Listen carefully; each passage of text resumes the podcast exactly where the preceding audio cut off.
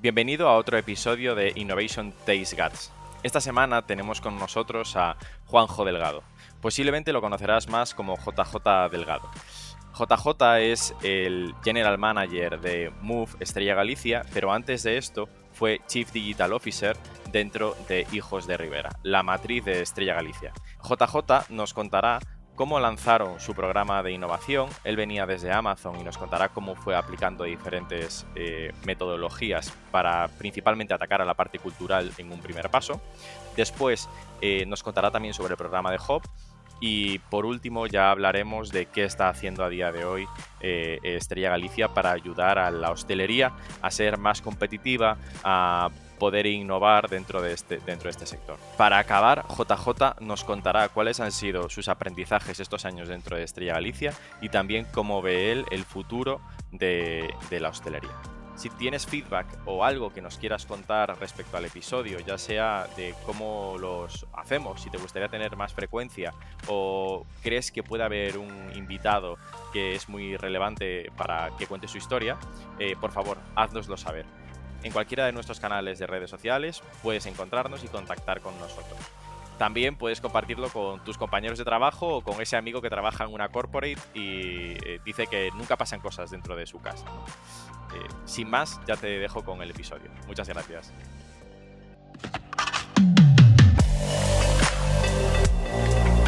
Innovation Takes Guts, un podcast donde hablamos sobre empresas disminuyendo sus propias industrias, Open Innovation y Corporate Venturing. Porque innovar no es para suicidas, no hacerlo sí. Con Bryce Comesaña, Head of New Ventures en Corporate Lab.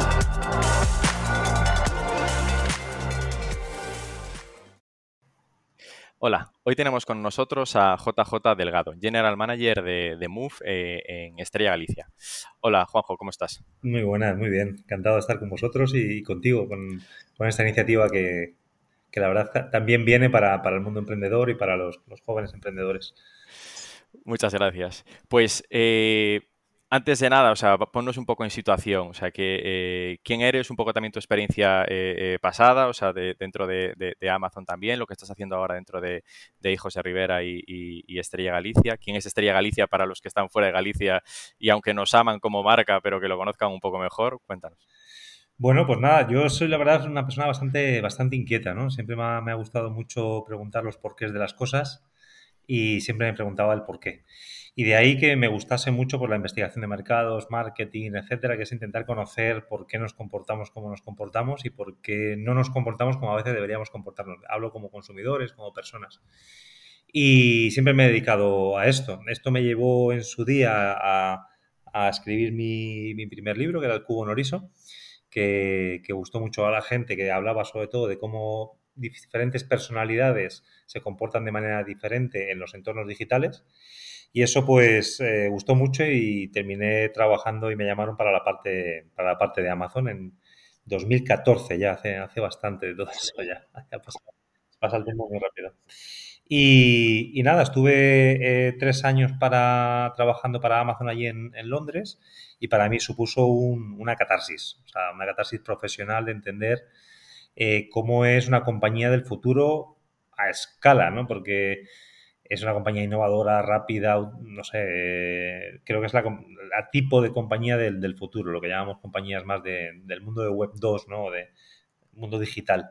Y, para mí fue un aterrizaje en lo que es la nueva economía, en, digo, una compañía que, son más de 300.000 personas, ¿no? Trabajadores, o sea, es, es una gran estructura que se comporta como una startup. Y eso para mí fue, fue bastante disruptivo en, como profesional. Eh, es verdad que ha, llegado a un punto, me di cuenta que, si estaba ahí eh, era para algo más, ¿no? Para, sobre todo para entender cómo es una compañía de este tipo y poder volver a lo que es las compañías más, más tradicionales, a ayudar a los profesionales a, seguir siendo competitivos. O sea, lo que siempre digo es eh, profesionales del presente a, que lideren las compañías del futuro. Y ahí me, surgió la oportunidad de, incorporarme con Estrella Galicia, que es una compañía bastante tradicional, más de 100 años de, experiencia en el, eh, o de historia en el, sector, y en el mercado, pero una compañía llena de, ilusión y de, innovación, ¿no? Con, un equipo que, siempre está en constante cambio, siempre está en constante crecimiento y sí que es una compañía bastante diferente a lo, que existen en el mercado.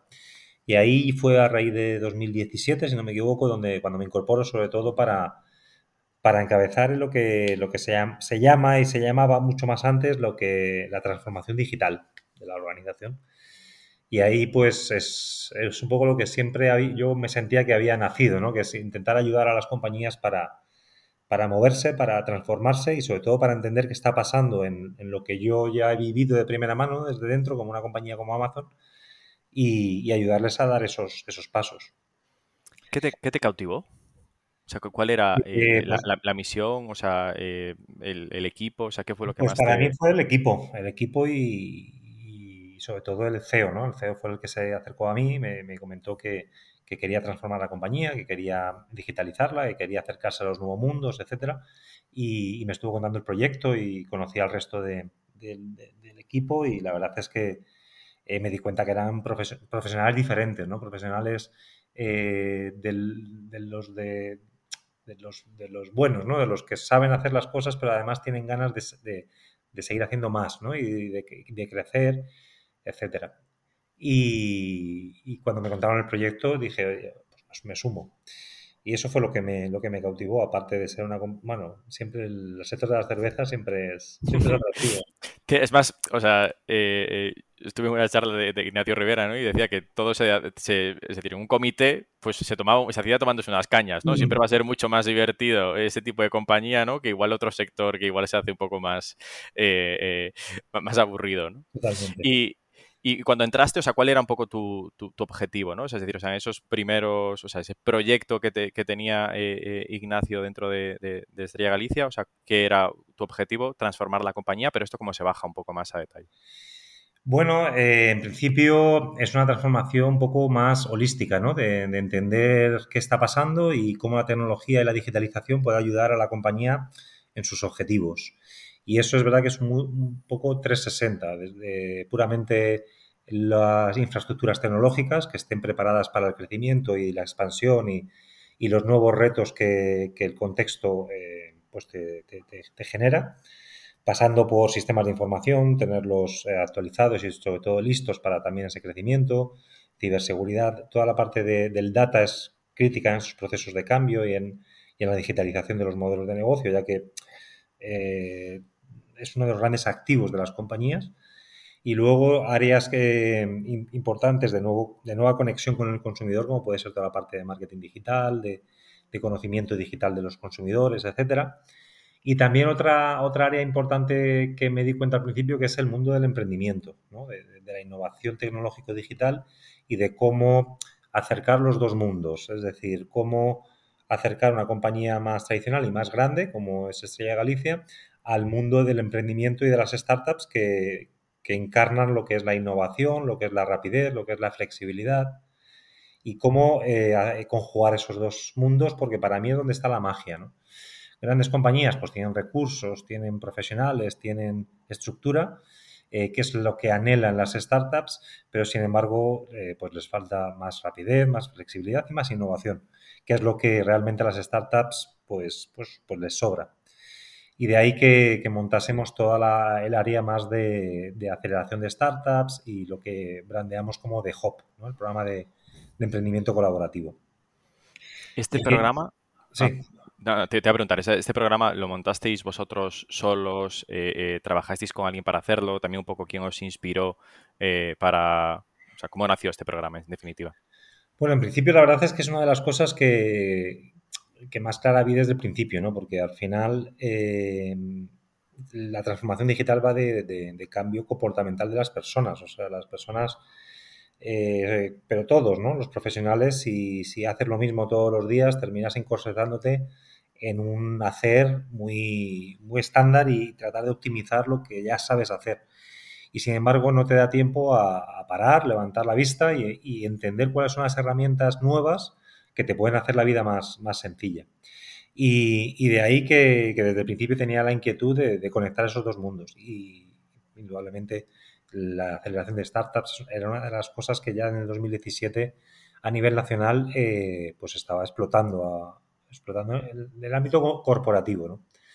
Y, de ahí que montamos esto de la mano de, una consultora que se llama Valhalla, la cual eh, a posteriori terminamos inclusive invirtiendo en la, compañía y tomando una posición importante en el, en el board de la compañía.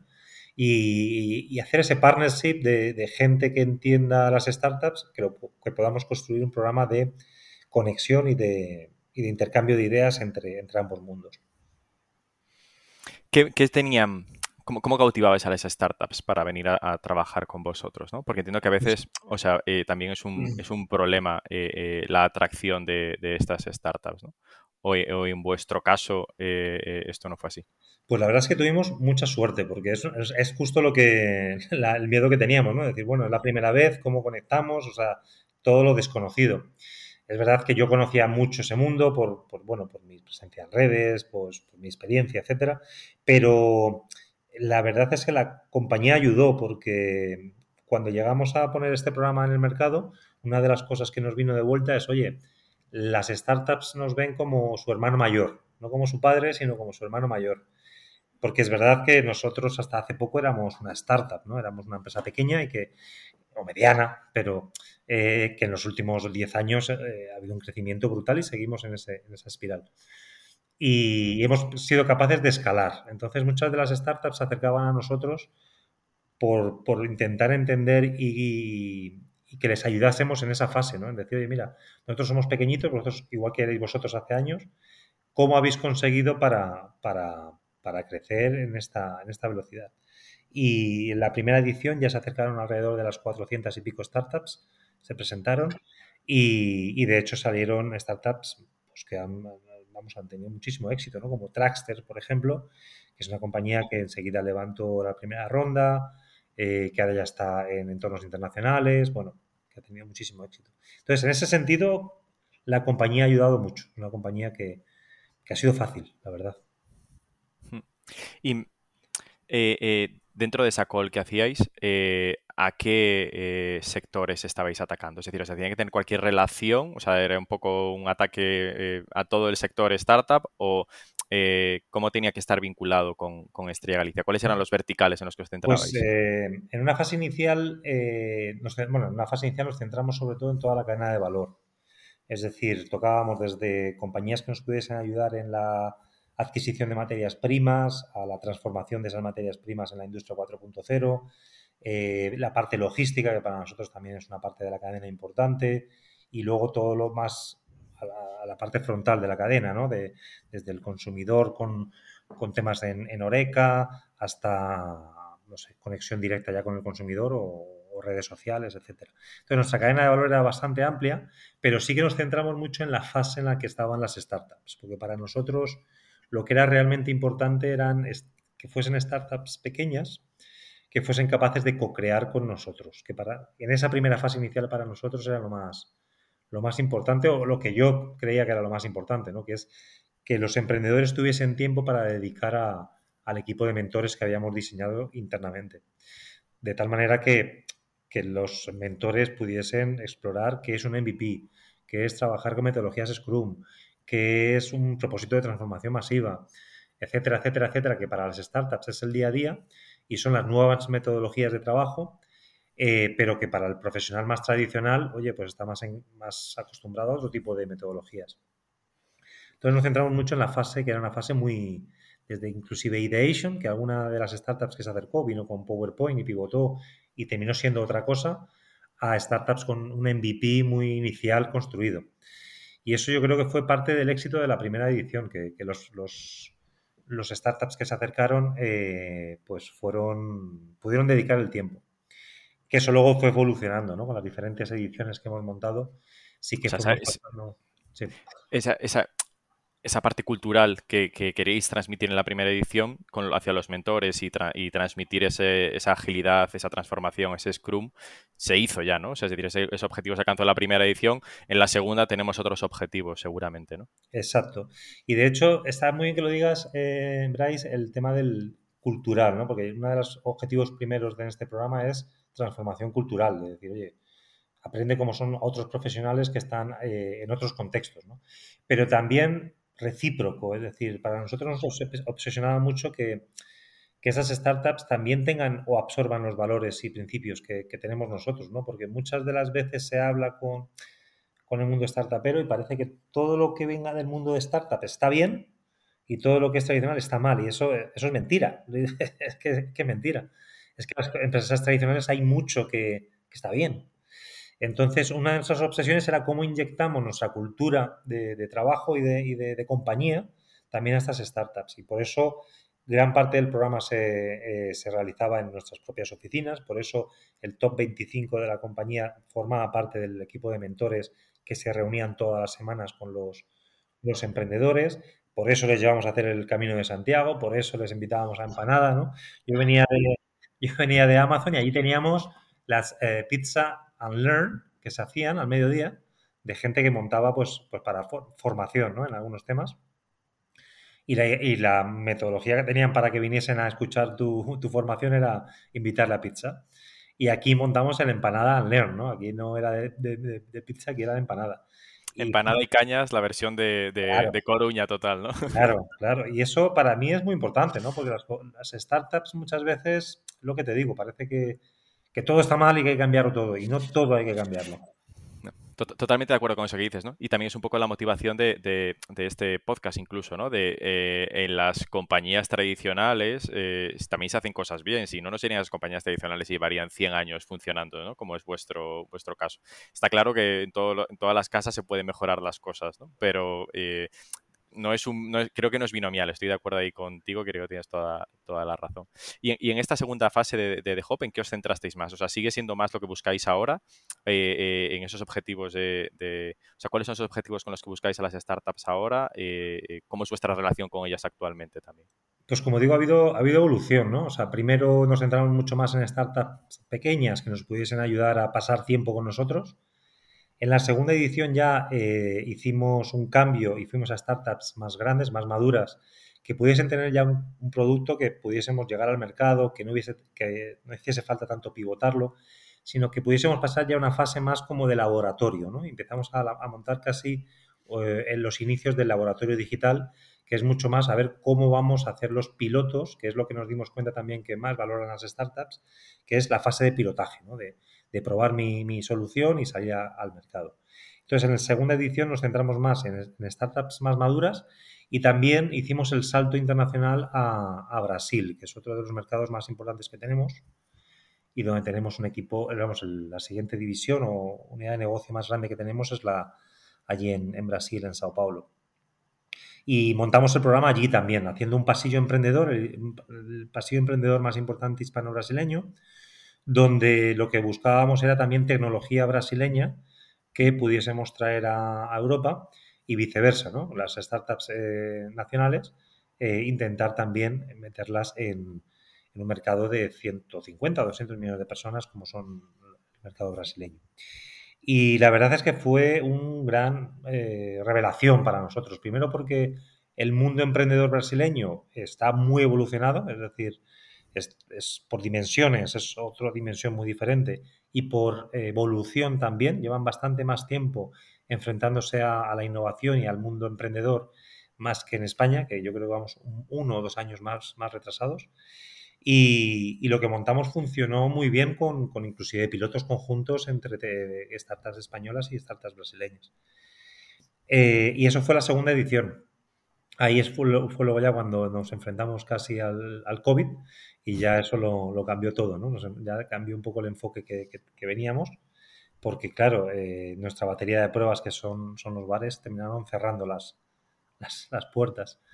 Y, ahí lo que, lo que hicimos fue pivotar muy rápido y centrarnos mucho en, en, una parte específica de la cadena de valor. Ahí ya buscábamos startups más grandes, pero muy centradas en la cadena de valor más frontal. ¿no?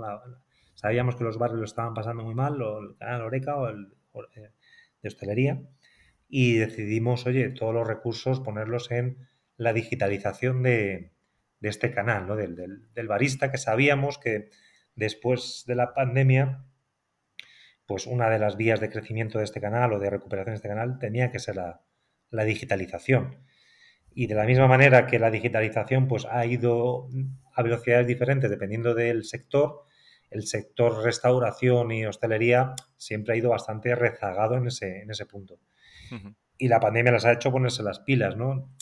Con soluciones súper sencillas, ¿eh? que al final siempre se dice, lo del código QR ha sido la gran disrupción tecnológica de, la pandemia y que llevaba ya 10 años en el, en el mercado. Y los primeros adeptos seguramente fueron eh, eh, estos bares que dices, ¿no? O sea, que rápidamente en cualquier mesa escaneas una, carta o, lo que sea. Vosotros, y, qué casos aplicasteis vosotros en esta, en esta situación? O sea, ¿con qué startups colaborasteis o eh, qué proyectos lanzasteis para impulsarlas un poquito más y arrimar el hombro con, los bares que están en esa situación? pues mira, había desde soluciones de delivery, ¿vale? Porque en ese momento las, grandes compañías, el, el Deliveroo, Uber Eats, Just Eat, etcétera, estaban a tope, o sea, realmente hubo un colapso importante porque todo el mundo se tuvo que reciclar hacia el servicio a domicilio, pues nos centramos mucho con empresas más, más pequeñitas y más locales que estaban creciendo, como es una pequeñita que se llama Chabot, que está muy presente en Galicia, y que, y que se enfocaba mucho más en el punto de venta, ¿no? En el hostelero buscando un poco el beneficio para el hostelero y no tanto para la plataforma tecnológica, con comisiones muchísimo más eh, asequibles y con muchísima más flexibilidad. hicimos pilotos y, también impulsamos mucho trabajos de, carta digital, con una compañía como por ejemplo puede ser Watson, que lo que ayudaba era a, eso, a la digitalización de la carta y que pudieses hacer el pedido directamente desde tu teléfono móvil y el pago de tal manera que, evitabas colas, eh, mejorabas mucho la experiencia del consumidor, etcétera. Trabajamos también mucho con Cover Manager, que es una empresa que te ayuda a la reserva de, mesas. Eh, bueno, pues eh, al final fueron como seis startups e iniciativas que, impulsamos durante la pandemia para ayudar al canal.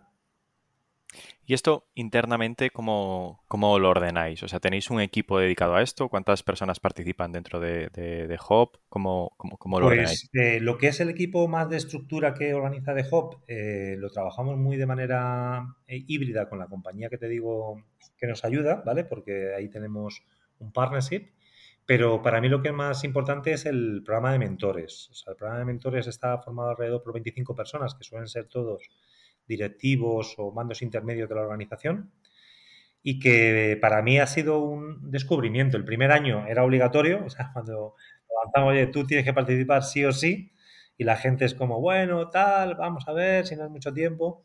Eh, pero ya la segunda edición es, fue voluntario y, ya la segunda edición la gente levantaba la mano, ¿no? Para mí eso fue lo, que, lo que, más agradecido estoy a, a mis compañeros, ¿no? Que, que ya en la segunda edición no era obligatorio, que la gente quería participar y de hecho decía, oye, yo para la siguiente búscame y, mira, inclusive... Saco tiempo, ¿no? Ya encontraré tiempo para, participar en el proceso. Saco tiempo. Y también me traían startups, oye, mira, estos son conocidos, échanos un vistazo, etcétera. O sea, se generó, sí que se genera a través de la... La gente quiere hacer cosas, o sea, la gente está a tope, hay mucha presión, pero eh, la gente le apetece, por lo menos nosotros somos así, es que lo llevamos dentro.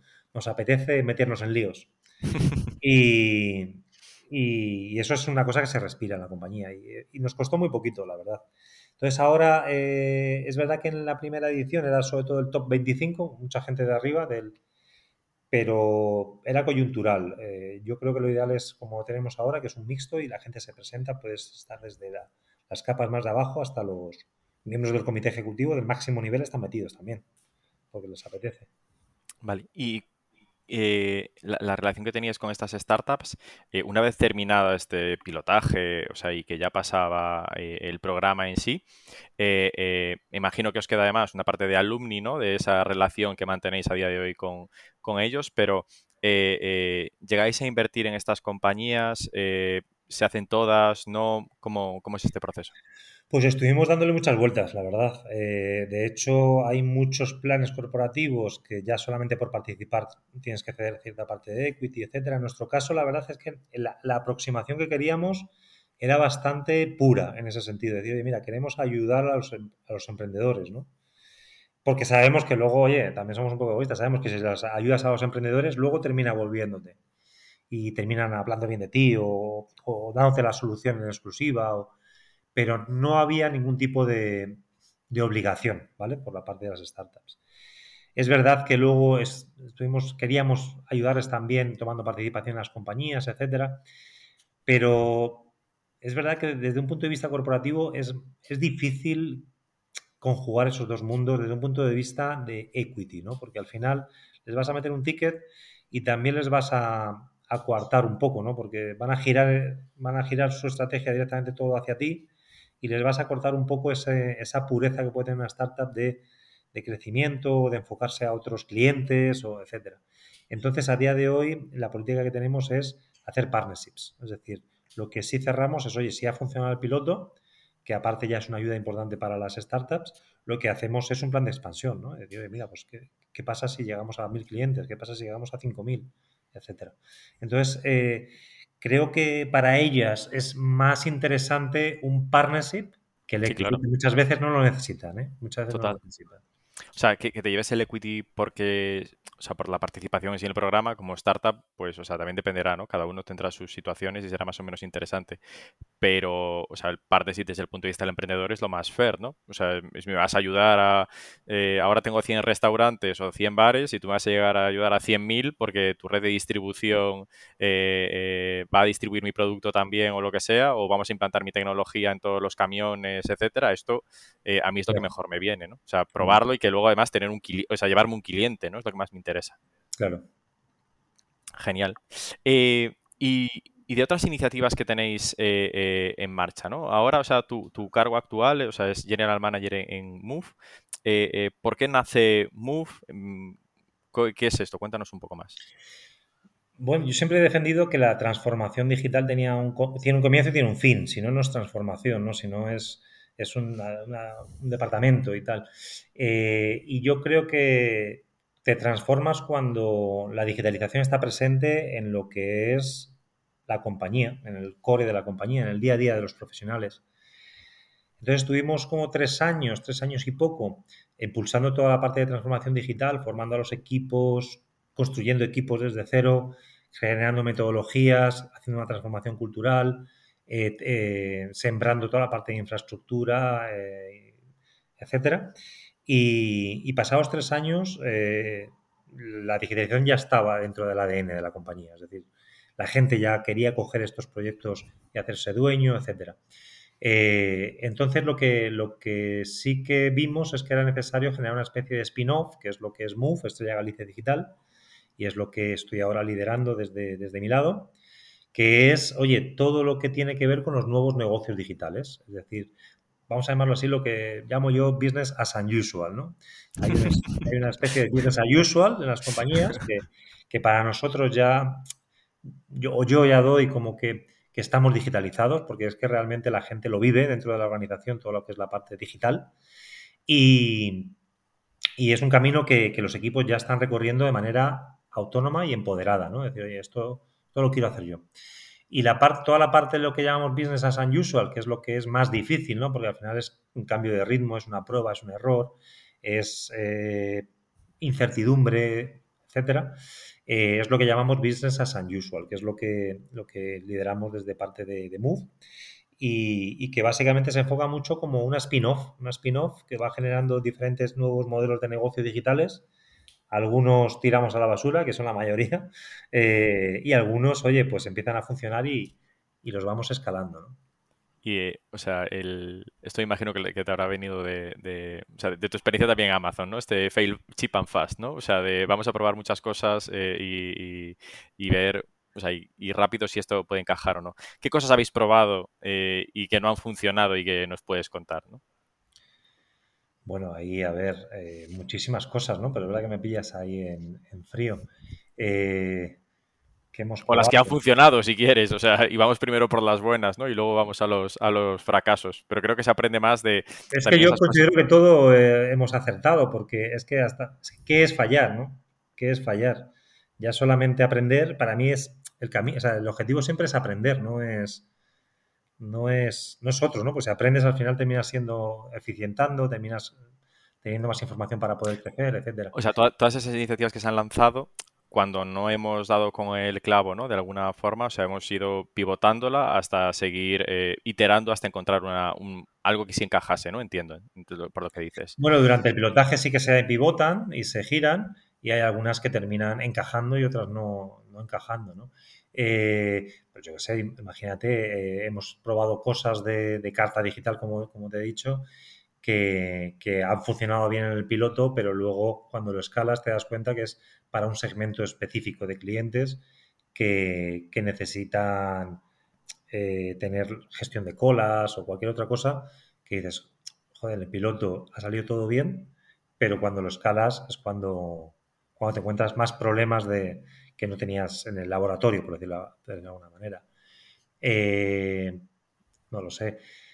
Pero me, refiero, eh, esto entiendo que era de, algo relacionado con The Hub, o sea, me refiero a, The Move, ¿eh? o sea, de las cosas que estáis haciendo ahora en, The Move, en esta nueva, es decir, ya hemos pasado esa transformación, como decías, ¿dónde está, o sea, en, el día a día de hoy, ¿no? O sea, en estos últimos, en este último año, ¿no? O sea, qué cosas hemos lanzado o, qué, ha salido al mercado desde, desde The Move cosas que están funcionando muy bien es todo el tema de, la venta digital, ¿no? O sea, ahí la verdad es que eh, era un proyecto que teníamos mapeado y que estábamos pendiente de lanzamiento en 2020, en octubre de 2020, y con, la llegada de la pandemia en febrero o marzo, tuvimos que, claro, era un proyecto de ocho meses y lo lanzamos en ocho días. O sea, tuvimos que poner, o sea, modelo Lean, no, lo siguiente, o sea, eh, MVP y al mercado porque, bueno, ya sabemos todo lo que pasó en el 20 y cómo estaba todo el mercado y todo el mundo en, las casas, y lanzamos el proyecto a mercado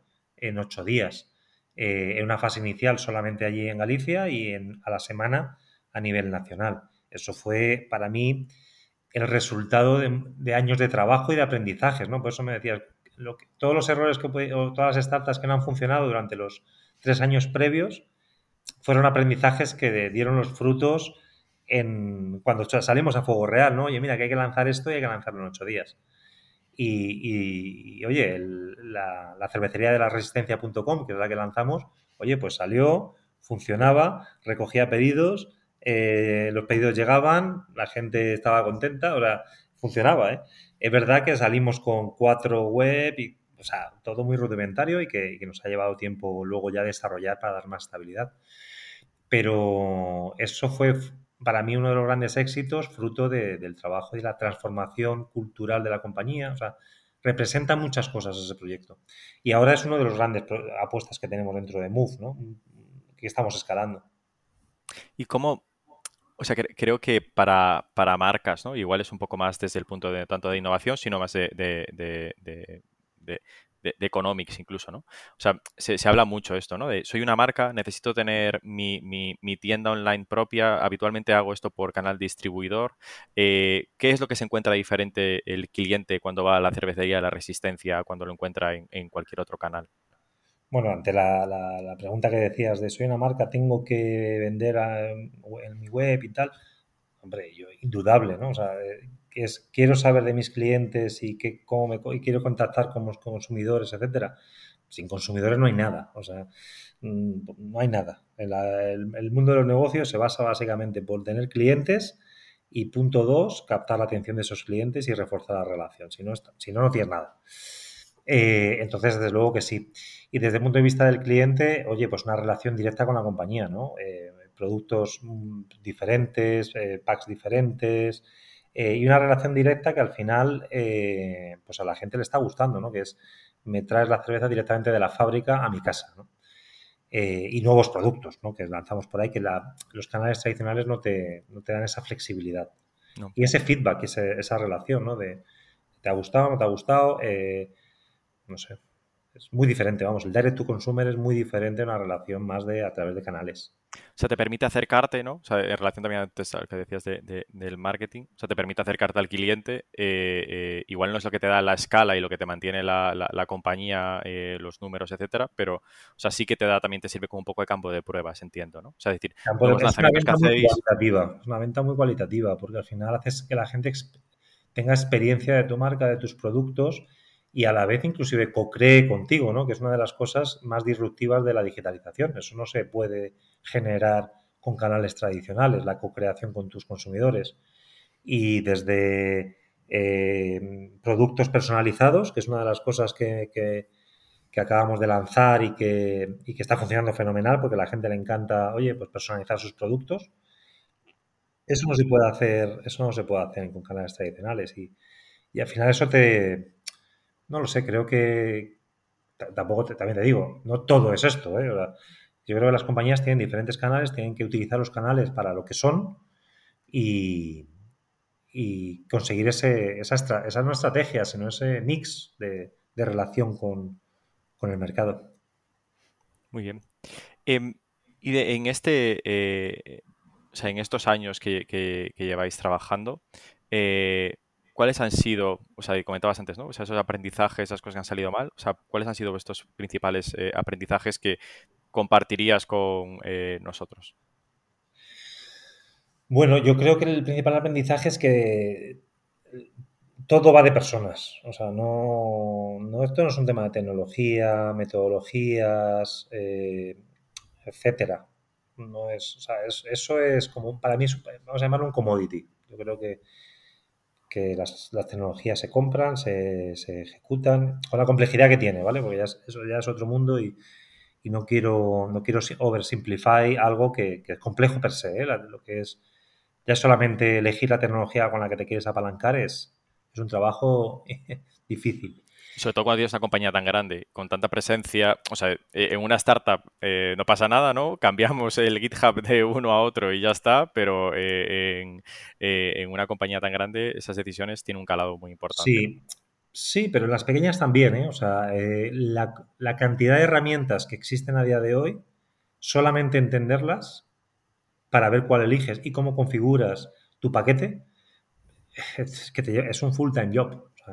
Solamente ya el, marketing digital y el MarTech, todas las herramientas que tienes que, comprar y configurar para poder hacer una llegada al consumidor de manera, pues, eh, vamos a llamarlo inteligente o, avanzada, es complejo, son herramientas que van saliendo cada vez más, etcétera.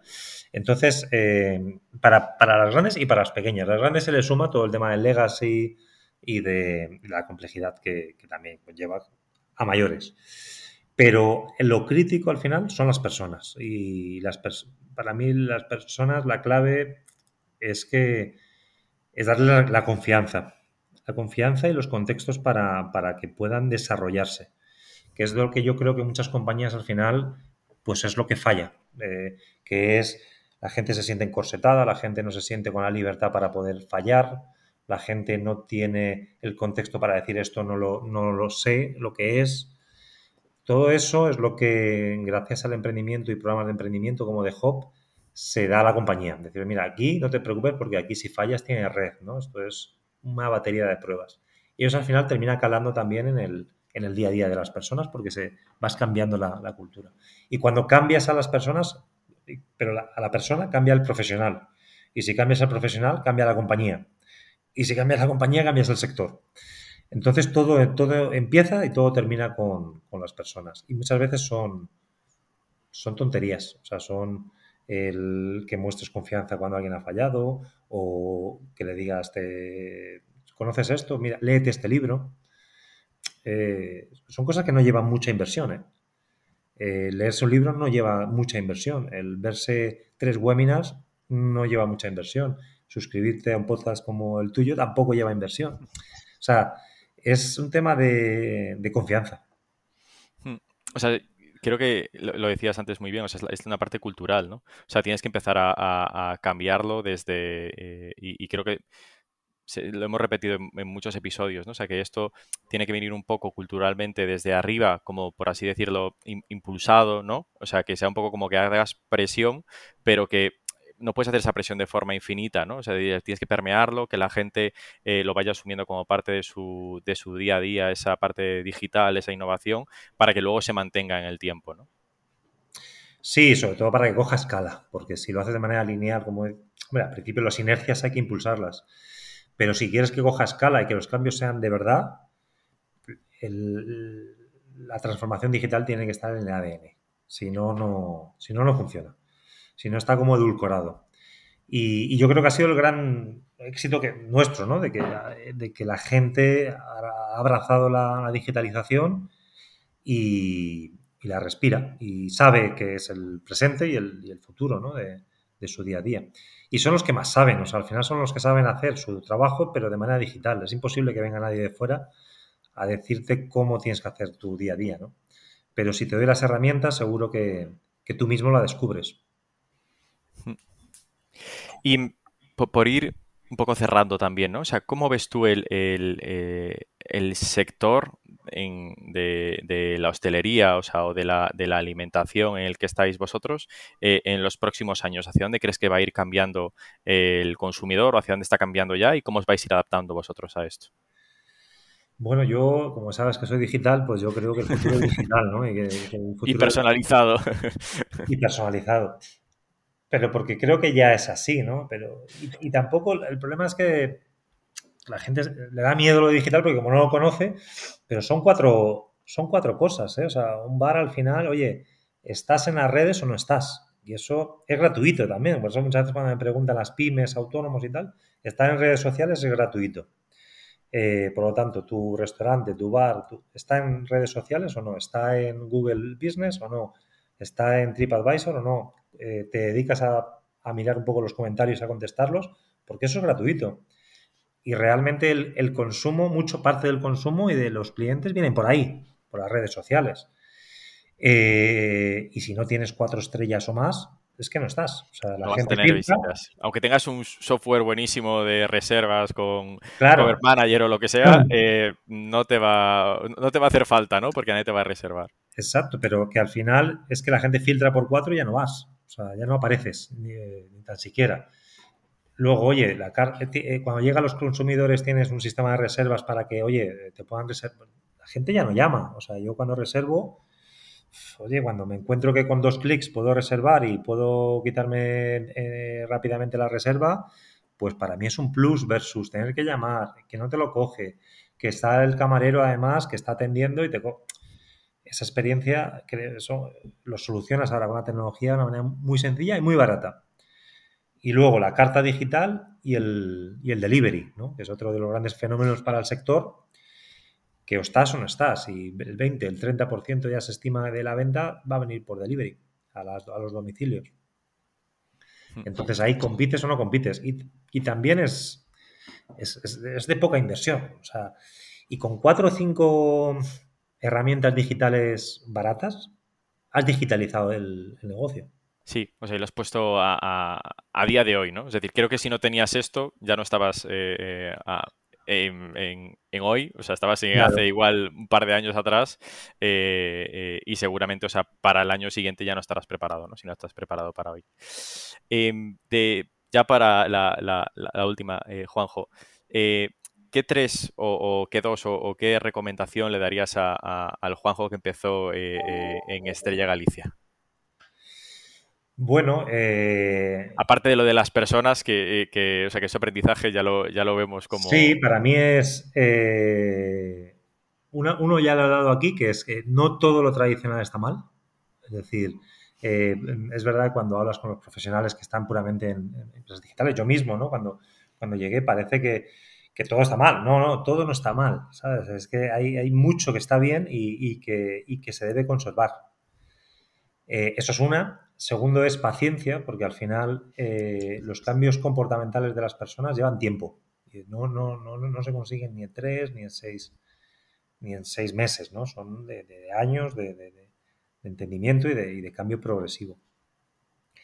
Y, la tercera, pues eh, no lo sé, quizá también eh, trabajar menos y disfrutar más, ¿no? Porque cuando te gusta mucho tu trabajo, al final eh, pasas demasiado tiempo eh, en él.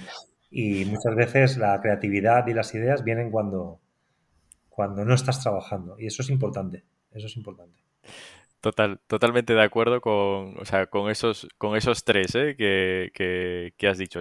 también, o sea, de las, yo creo que las compañías o sea, están haciendo cosas innovadoras, o sea, hay que, eh, hay que, o sea, hay que celebrar un poco más los éxitos ¿no? que se están haciendo y también hay que eh, separarse un poco y, descansar para poder pensar, ¿no? que vamos todos muy a tope y, y, agradecerte a ti, que sé que vas muy a tope, Juanjo, o sea, tu tiempo para, para el podcast y para contarnos tu, tu experiencia. Nada, un placer, un placer y espero que, bueno, que si conseguimos ayudar a una persona solamente a inspirarla, ya hemos, ya merece la pena. Estoy convencido que sí, que hay otro responsable de innovación o de transformación digital que está escuchando el episodio ahora y que se acaba de quedar con muchos eh, eh, aprendizajes para, para, él. Muchas gracias, Juanjo. Un abrazo fuerte.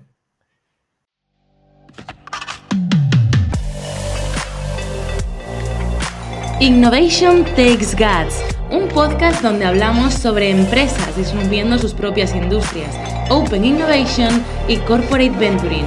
Porque innovar no es para suicidas, no hacerlo sí. Con Bryce Comesaña, Head of New Ventures en Corporate Lab.